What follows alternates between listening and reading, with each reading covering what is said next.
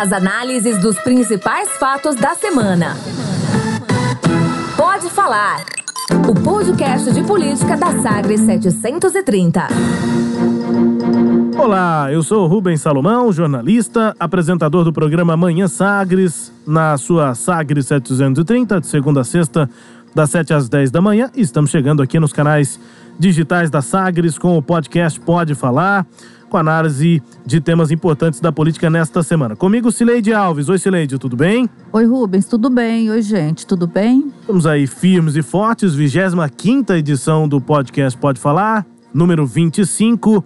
E nesta edição, em dois temas importantes.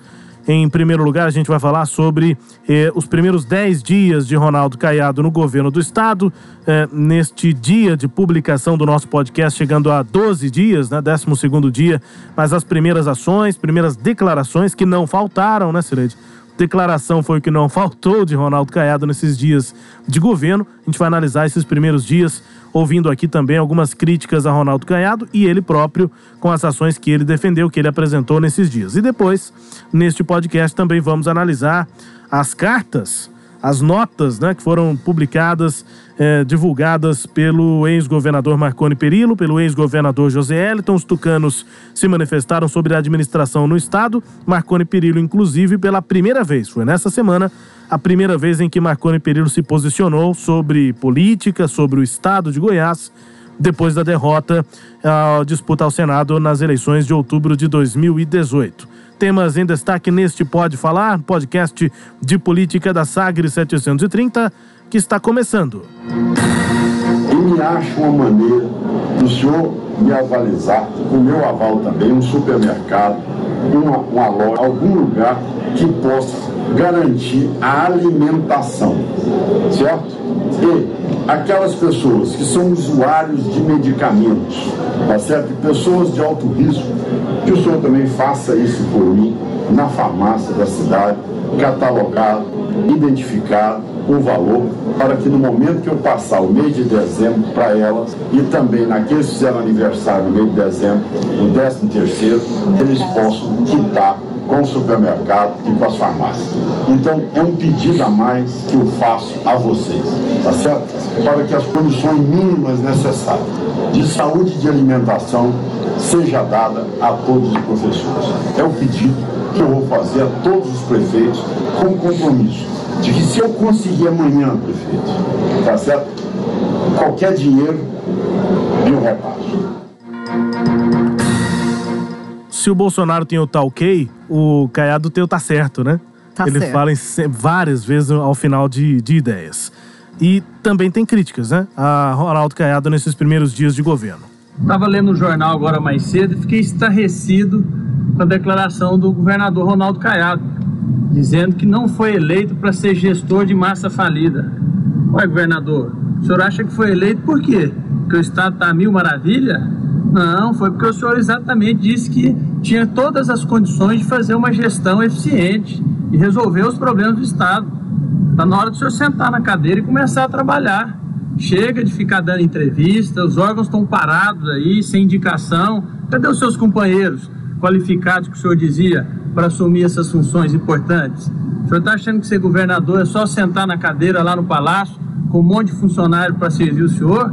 Tem responsabilidade administrativa. Para isso que os goianos te elegeram. Vamos trabalhar. Chega de reclamar, de fazer discurso e, e de, para de dar essas declarações bizarras também. Vamos à luta. Ó, se não der conta é só avisar, viu?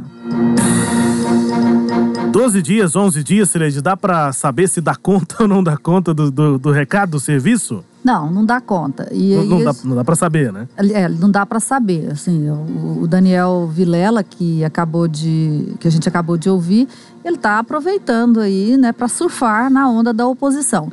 E a gente até vai falar sobre isso em outra ocasião, não é, o- não é o dia, mas cê- essas, esse vídeo aí do Daniel, para mim, deixou claro uma, uma questão. Ele já tinha dado essa sinalização e está fazendo na prática o quê? Ações para ele se tornar o líder mesmo da oposição aqui em Goiás, né? Porque está aí um espaço vago. A gente já até falou isso aqui na Assembleia Legislativa, o número de deputados lá disposto a fazer oposição de verdade é pequena. É, né? risório, é né? Pequeno.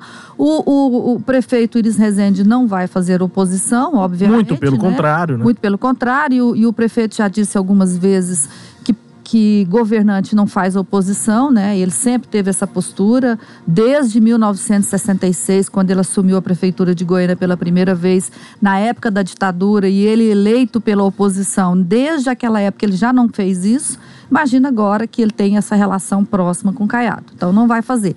E aí está tá esse espaço aberto aí. Obviamente tem, tem lugar para oposição. Daniel está tendo essa. essa é, não sei se. Não, posso dizer que é esperteza, mas essa sensibilidade de perceber que há um vácuo e ele está tentando entrar nesse vácuo. É talvez a mesma estratégia que o próprio Ronaldo Caiado usou, né? O Caiado foi oposição e conseguiu ser a referência da oposição em Goiás aos governos do PSDB. O Exatamente. caminho é esse, só que ele ficou na oposição há algum bom tempo, né? Foi eleito senador, era deputado federal, como Daniel Vilela ainda é agora, nesse mês de janeiro, né? Mas deixa o cargo, então vai ser um líder da oposição que não tem mandato, que não tem tribuna para falar, né? Mas ele, ele primeiro vai ter que conseguir ficar com o PMDB na É- mão. Essa é a questão, né? É. Como é que ele vai ser a liderança, a liderança da oposição se ele não é necessariamente o, o principal nome do MDB? É, mas se ele é, conseguir renovar o mandato dele de presidente do MDB, ele vai ter, digamos assim, uma tribuna que seja virtual, sim. né, para falar, que é a, da, falar da presidência do diretório regional do PMDB. Por isso que para ele o primeiro passo para ele de fato ser o líder da oposição é conquistar o- o- a renovação né, do mandato dele agora na renovação do diretório, que parece que vai ser em maio. Se ele não conseguir isso aí, realmente ele vai ficar sem lugar para liderar a oposição. É, é, até junho, né, Cileide, que a eleição pode ser feita, me parece que a indicação nacional é essa, e a tendência é de que a eleição em Goiás aconteça em, em maio. né? É, e ainda é imprevisível porque a gente não sabe qual vai ser a posição Dos do- caiadistas? não, dos caiadistas a gente já sabe, né? Eu acho que vai ser decisivo aí para eh, Daniel Vilela é o para que lado o Iris Rezende penderá na eleição do diretório. Se, o, se ele conseguir fazer uma aliança com, com o pessoal de Iris Rezende, eu acho que aí ele tem chance de levar o diretório. Do contrário, ele a chance é alta de ele perder a presidência do partido. Bom, mas vamos voltar ao nosso tema original, que Sim. nem era esse, né? Que é nos 10 dias aí de governo de Ronaldo Caiado. O que, que você achou? Bom, é, é isso, né? Me, me parece que o Daniel Vilela ele usa alguns pontos interessantes para partir a análise dele. Ele começa falando das declarações do Caiado, da quantidade de entrevistas, é, e, e achei que Caiado fala muito, né?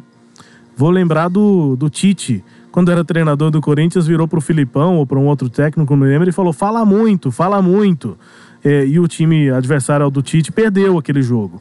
É, en- enfim, é- é- acho que é por aí, né? Tem, tem é, muita fala, muita avaliação, muita, muito diagnóstico de que o Estado está quebrado, está quebrado, mas na prática a gente não vê ação. Né? A gente vê, vê mais fala do que ação nesses primeiros dias. Nesse ponto, o Daniel Vilela, na minha opinião, acertou. Ah, ah, a crítica do Daniel, ela é, é Sileide, só para a gente concluir aquele ponto, ela é, é, precisa, né?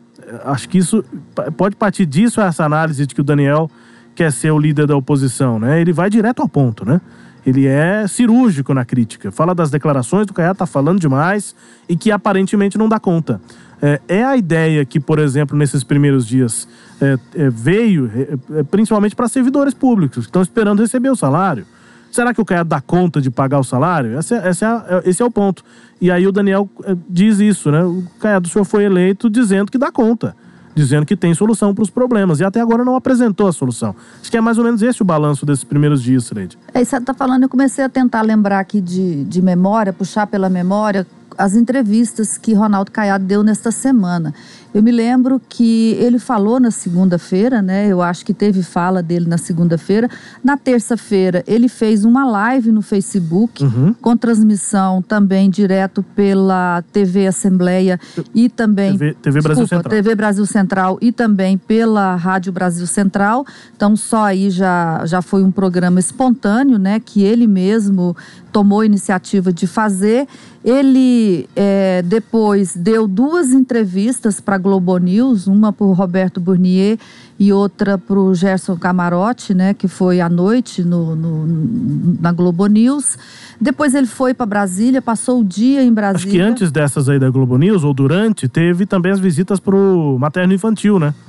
Onde ele também falou, né? ele, ele começou lá na, na- Não, não sei se começou lá, mas tô lembrando aqui dessas da semana, né? Ele também fez visitas ao materno infantil, também falou lá.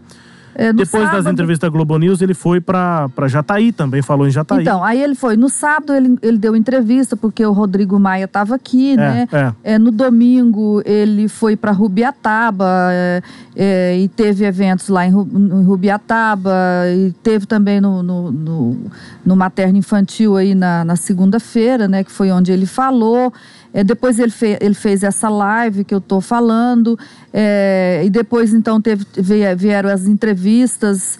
é, te- teve evento de posse da Rotana Uhum. na, na terça, na quarta-feira, né? E ele falou também nesse evento lá da e deu entrevista também nesse evento lá da quarta-feira. É, aí na- veio aquela confusão da AGETOP. Aí, olha só, isso é um fato relevante da semana. Na semana passada, o governo tinha anunciado que o presidente da AGETOP seria é, o, o primo de, de Ronaldo Caiado, o Aderbal Caiado, e inexplicavelmente o governador simplesmente trocou os presidentes, colocou o Enio é, Caiado, que é primo também, né? Filho de um outro filho de Totó Caiado, que é o avô de todos eles e não explicou nada para ninguém. E esse, e esse episódio, que não foi transparente, apesar de o governador dizer que, que, que fará um governo transparente, esse, esse episódio deixou um ruído aí, deixou um, criou um, um, uma, uma, um arranhão aí na imagem do governo. Por quê? Porque, primeiro, por isso, porque são dois primos numa só é, é, agência, e uma agência em que o Dois primos num só governador. governo, né, Celê? Pois é, e pior, no, no mesmo, É, no mesmo órgão. mesmo órgão, né? E a ida e vinda, né? O e, recuo, e um né? órgão, e, aí, e, o, e o segundo problema, o recuo. A ida e vinda, põe um, tira, põe o outro e não explica por quê, sem, sem transparência nenhuma. E, e um órgão, é, Rubens, em que o governador tem criticado muito o governo anterior, porque afirma que lá era o órgão da, da corrupção, né? E Só- aí, Só sobre o que você falou, Celeste, que, não, que mudou, era o, o Aderbal, primo de Caiado, depois virou o Enio, primo de Caiado. Sem ter uma justificativa. A oficial, quando se comunicou essa troca, era de questão de perfil, né? Perfil do Aderbal é, é um, o do Enio é outro. O Aderbal é advogado, especializado mais em gestão, e, e enquanto que o do Enio, ele é engenheiro, então ele tem mais é, avaliação sobre obras, para tocar as obras no Estado. Mas é pior ainda, a explicação piora. Porque piora. o governador não conhece os indicados por uma pasta tão importante como a Getop, e aí entra o ponto fundamental. Não é nem que o governador não conhece ou não conheceria o perfil dos indicados por um órgão como a Getop. Ele não conhece a família, A os primos primeiros dele. É, não- nada justifica. então não, não, não deu para entender. Nada justifica, nada justifica. Assim, foi, foi um, é, um ato, sob todos os aspectos, inexplicável. Uhum. É, primeiro, por conta disso, que não justifica falar que ele não sabia que um tem um perfil, o outro tem outro perfil. É, e, segundo, Bastava perguntar pro tio, né? é, e segundo, pela falta de transparência. É, é. Né? Então, assim, in- inexplicável esse episódio aí envolvendo a, a Getop. E aí depois teve as, as idas a Brasília, né? A secretária foi, deu entrevista, o próprio Ronaldo também deu entrevista. E essa entrevista de Ronaldo, é, na, isso foi Em na quinta, Brasília? em Brasília, na quinta-feira. Aqui em Brasília foram umas três, Quarta-feira, né? quarta-feira. Foi na quarta-feira Tá. que ele teve uma, uma agenda pesada lá em Brasília. A cada saída de ministério, ele dava uma entrevista. Então, ele falou na saída do Ministério de Infraestrutura, falou na saída do Ministério da Saúde e falou na saída do Ministério é, da, economia, É, da Economia. né? E foi lá que saiu essa frase criticada por é, Daniel Vilela, quando ele disse que ele não foi eleito para ser o gestor da massa falida. E, na realidade foi, né? Nisso, Daniel está coberto de razão, porque o que se falou nessa campanha é que o Estado estava falido, né? Que o Estado estava quebrado. E, e o Caiado não tinha um discurso muito diferente do usado pelo Íris em 2016, Sileide. O Íris, ele repete muito o discurso, inclusive, né? Desde a campanha até agora, dois anos de gestão, o Íris continua repetindo. Mas aquela história, olha, eu só fui candidato porque eu sabia que a situação da prefeitura é de crise. É? Isso. A gente já cansou de ouvir isso É. Falar. O Caiado falou algo muito semelhante na campanha. Que ele era candidato também para recuperar o Estado. pra- Devolver pra- Goiás aos goianos. devolver Goiás aos goianos, porque ele tinha, abre aspas, autoridade moral, fecha aspas, tempo que ele usou repetidamente durante a campanha. Então, ele estava sendo candidato exatamente por conta da situação de massa falida, de herança maldita, de terra arrasada, qualquer expressão dessas tão clichês que a gente acostuma ouvir por aí. É muito semelhante com o Íris né, em 2016. A diferença é que o Íris admite. Não, O Íris até agora diz, olha, a situação é de crise Não, mesmo. não é admite. O Íris gosta de dizer É, que que é o ele recuperador é recuperador das... finanças públicas. Pega mal e um entrega heroísmo, melhor. Né? Uma, um auto, É, auto-apresentação como isso, um herói. né? Isso, exatamente. É ele que é o, o- o recuperador das finanças públicas. Ele gosta disso. O Caiado, ele não chegou a dizer que ele ia, é, que era o cara top para recuperar as finanças. O Íris faz esse discurso. sim, sim. Né? O Caiado falou: olha, vou é, trazer Goiás de volta, vou é, cuidar das finanças, medidas irresponsáveis que foram tomadas. Então. Tudo isso foi combinado. E o que, e o que é combinado não é caro. Se apresentou como gestor da massa. Para usar também um clichê, É. né? Pois é, mas a declaração causou polêmica. O que você lê essa questão da quantidade de entrevistas e o quanto o Caiado fala. É, eu tô é. comparando de novo com o futebol. Se um Ah. atacante camisa 9, centroavante, a função dele é fazer gol. Se ele tem uma média próxima de um gol por jogo, é um ótimo atacante. Pô, quase que todo jogo ele tá fazendo gol. O Caiado tem uma média nessa última semana, nesses primeiros 12 dias de governo, bem acima de uma entrevista por dia. Uma média alta de entrevistas para um governador do estado. Muito. Só no dia lá de Brasília foram quatro entrevistas. Num porque ele concedeu a entrevista, pelo menos não f- é, é, é, foi ah, exibida na quarta-feira a entrevista na Globo News, lá pro pro camarote e mais as três entrevistas que ele deu na saída de cada ministério. Então, fo- só nesse dia, na quarta-feira, foram quatro entrevistas. Na quinta, teve mais entrevista, que ele foi lá no, no Hospital Materno Infantil levar o, o Ecos, né, que É. que é o, o carro de luxo do governador do estado, Teve e que ele também. É. teve essa também. Mais entrevista, né? Dá-lhe entrevista. Teve Jataí. Depois ele vai para Jataí e mais declaração de governador. Foi essa que a né? gente ouviu aqui agora, agora há pouco no podcast. É, e, hoje é sexta-feira. vender fiado Vender fiado. E hoje é sexta-feira, ele já. Nós já temos né, entrevista do governador de hoje. Então, falou muito, conversou muito, e aí, quando a gente conversa demais, a gente acaba falando que não devia. De cabeça aqui, eu lembrei aí de três declarações dele que não foram felizes. Primeiro, essa, né, de que não foi eleito para ser gestor de massa falida. A segunda é essa de dizer que é, pedir para os prefeitos avalizar o fiado para professores. E, E aí o professor gravou um vídeo, foi no supermercado e o pessoal Nossa. riu da cara dele. nossa, aí o professor fez um- uma sacanagem, né? Foi, fez esse vídeo aí, saiu distribuindo. O governador disse. O governador disse que eu podia comprar fiado. Não, que, qual governador? Aqui não. Aqui, Aí, agora fiado Caiado. só amanhã. Não, não pode não. E aí o professor faz uma cara assim de, de Desalento. desa- desalento, né? Bom, as piadas a gente sabe, os memes, músicas, tem uma música que foi uma, uma paródia que já, que já foi criada, né? É, pedindo pro Caiado pedir dinheiro pro Bolsonaro, pro Bolsonaro pedir pro Queiroz para ajudar a pagar o salário dos professores. E tem essa de hoje que ele falou em trocar o nome da Getop, porque a Getop é associada à corrupção. né? Então, trocar o nome da Getop, que importância que tem isso? Né? Que Colocar isso entre as- relevância, que relevância que tem Colocar lá entre as 10 medidas contra a corrupção do MPF, lembra? Pois E também é. virou uma novela, mas enfim, uma das medidas deve ser trocar o nome de órgãos marcados por corrupção. Se trocar o nome, resolveu. né? Ué, se, se tem corrupção no governo de Goiás, nós vamos mudar o nome do governo de Goiás, porque não, não tem relevância. Bom, mas aí agora tentando entender um pouco politicamente o que está por trás de, de, de tanta fala, de tanta declaração.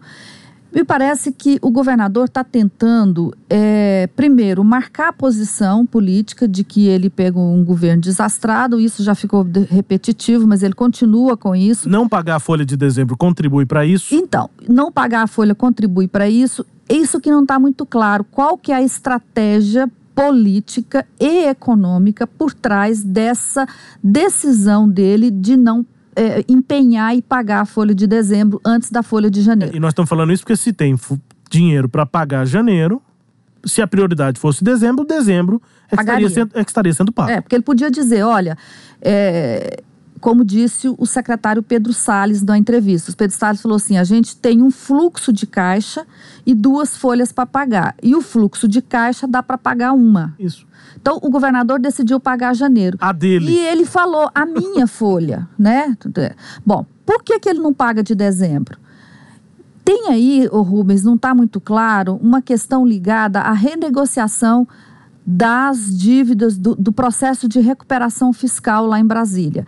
É, o governo de Goiás quer entrar para o regime de recuperação fiscal. Para isso, tem aqueles três pré-requisitos necessários lá para entrarem na lei de responsabilidade na, na- de renegociação fiscal.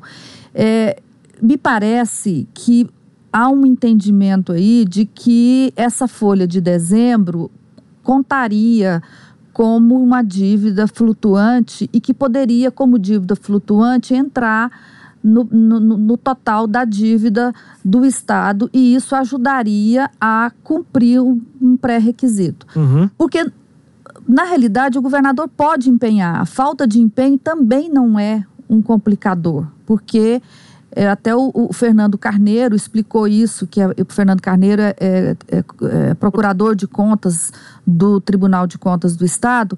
Ele publicou uma série de tweets aí essa semana em que ele explica lá, ele é muito detalhista com relação a toda a legislação, tudo que ele fala, ele põe o número da lei, coloca o link da lei, mas resumindo do que eu entendi da fala dele, é que tem como você fazer uma declaração aí de, de pagamento de despesa de é, exercício anterior.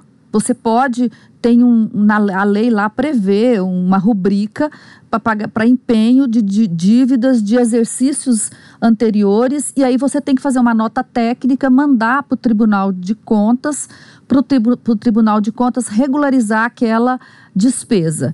Então, recurso é, burocrático existe para fazer o empenho dessa folha, mas aí tem uma decisão política do governador que é isso que, que tem deixado a gente sem entender né, o que está acontecendo, essa decisão dele de não pagar a folha. É, tem a ver também com o discurso político do Gaiado, né? Nesse momento de início de governo. É, A quantidade de Tem. declarações e tal. É, Sobre a quantidade de entrevistas, não dá para imaginar que em tantas entrevistas ele tinha, tenha tido tantas coisas novas para falar, né? As entrevistas são também um- uma continuidade de posicionamento político. Sileide, nessa segunda parte, é, vamos ver aqui as cartas dos tucanos. Eu vou ler aqui um trecho, depois a gente explica, e você lê um outro trecho. Abre aspas. O compromisso de nossos governos com o funcionalismo público estadual é parte incontestável e inseparável do legado que entregamos a Goiás em quatro mandatos. Em 174 meses, como governador, paguei 178 folhas e 46 folhas de 13º salário, sempre rigorosamente em dia, antecipadamente durante quase todo o tempo em que fui governador. Fecha aspas. Nota do ex-governador Marconi Perillo, dizendo inclusive que quando recebeu o governo com problemas financeiros, ele foi à luta, foi ao trabalho. Sileide. Pois é, e aí, é, no mesmo dia, o ex-governador José Eliton, que está em- na Europa de férias, também publicou uma nota E, o, e, um trecho da nota é o seguinte: abre aspas. Somente em 2018 o Estado pagou 13 folhas salariais, incluindo o 13 dos servidores. O pagamento de parte da folha de dezembro não pode ser usado como bode expiatório para o novo governo reforçar seu discurso eleitoral de terra arrasada em Goiás com o objetivo de aderir ao Programa Federal de Recuperação Fiscal dos Estados e, assim, ter a justificativa para adotar medidas necessárias à continuidade e até mesmo à ampliação do ajuste fiscal em Goiás. Fecha aspas. Eu escolhi esse trecho porque ele fala exatamente do ponto que a gente abordou agora há pouco, que há uma suspeita aí, da, da, no caso aqui do ex-governador José Hélito, de que o governador Ronaldo Caiado está repetindo esse discurso não só como é, demarcação de território político, né? Eu tenho de narrativa política, uhum. melhor dizendo, mas também como é, uma estratégia para conseguir é, aderir à, à, reforma fiscal, à recuperação fiscal, é, porque ele precisaria de tomar medidas amargas e é melhor o governador fazer isso sendo obrigado a fazer uhum. por um programa de ajuste fiscal do que ele tomar como é, decisão dele. O desgaste fica com o Bolsonaro e não com o Caiado. Fica com o Paulo Guedes, né, em última instância. Sim, sim, Paulo Guedes. Agora, o que chama atenção aí nessas duas notas, agora vamos falar um pouquinho aqui da, dos ex-governadores, é a nota do governador, é, do ex-governador Marconi Perillo, ele justifica todas as decisões de 2018 e, como é bem próprio dele, ele deixa o Zé Elton de lado. As decisões de 2017, né? 18 fica com o Zé Elton. Exato, é. Eu troquei os anos. Ele disse, inclusive, que entregou lá em abril de 2018 da seguinte forma. Exatamente. Aí de abril para lá não é com ele, né? E depois passa aí pro, pro Zé. Aí deixou o, o descoberto, o Zé Elton descoberto, e o Zé Elton veio e se defendeu porque não, não tinha a defesa lá. E aí, quando foi na. Essas cartas foram divulgadas na quinta-feira. Quando foi na sexta-feira, os dois se uniram para fazer uma defesa lá junto do valor econômico. Porque, ah, nós esquecemos, teve uma entrevista também para o é. valor econômico. Que Ronaldo saiu também falou ao valor. Na, na quinta-feira saiu a entrevista em que ele criticou os ex-governadores, falou que Goiás caiu na, na nota do, da, da Secretaria do Tesouro para a letra C, letra da D. C para D.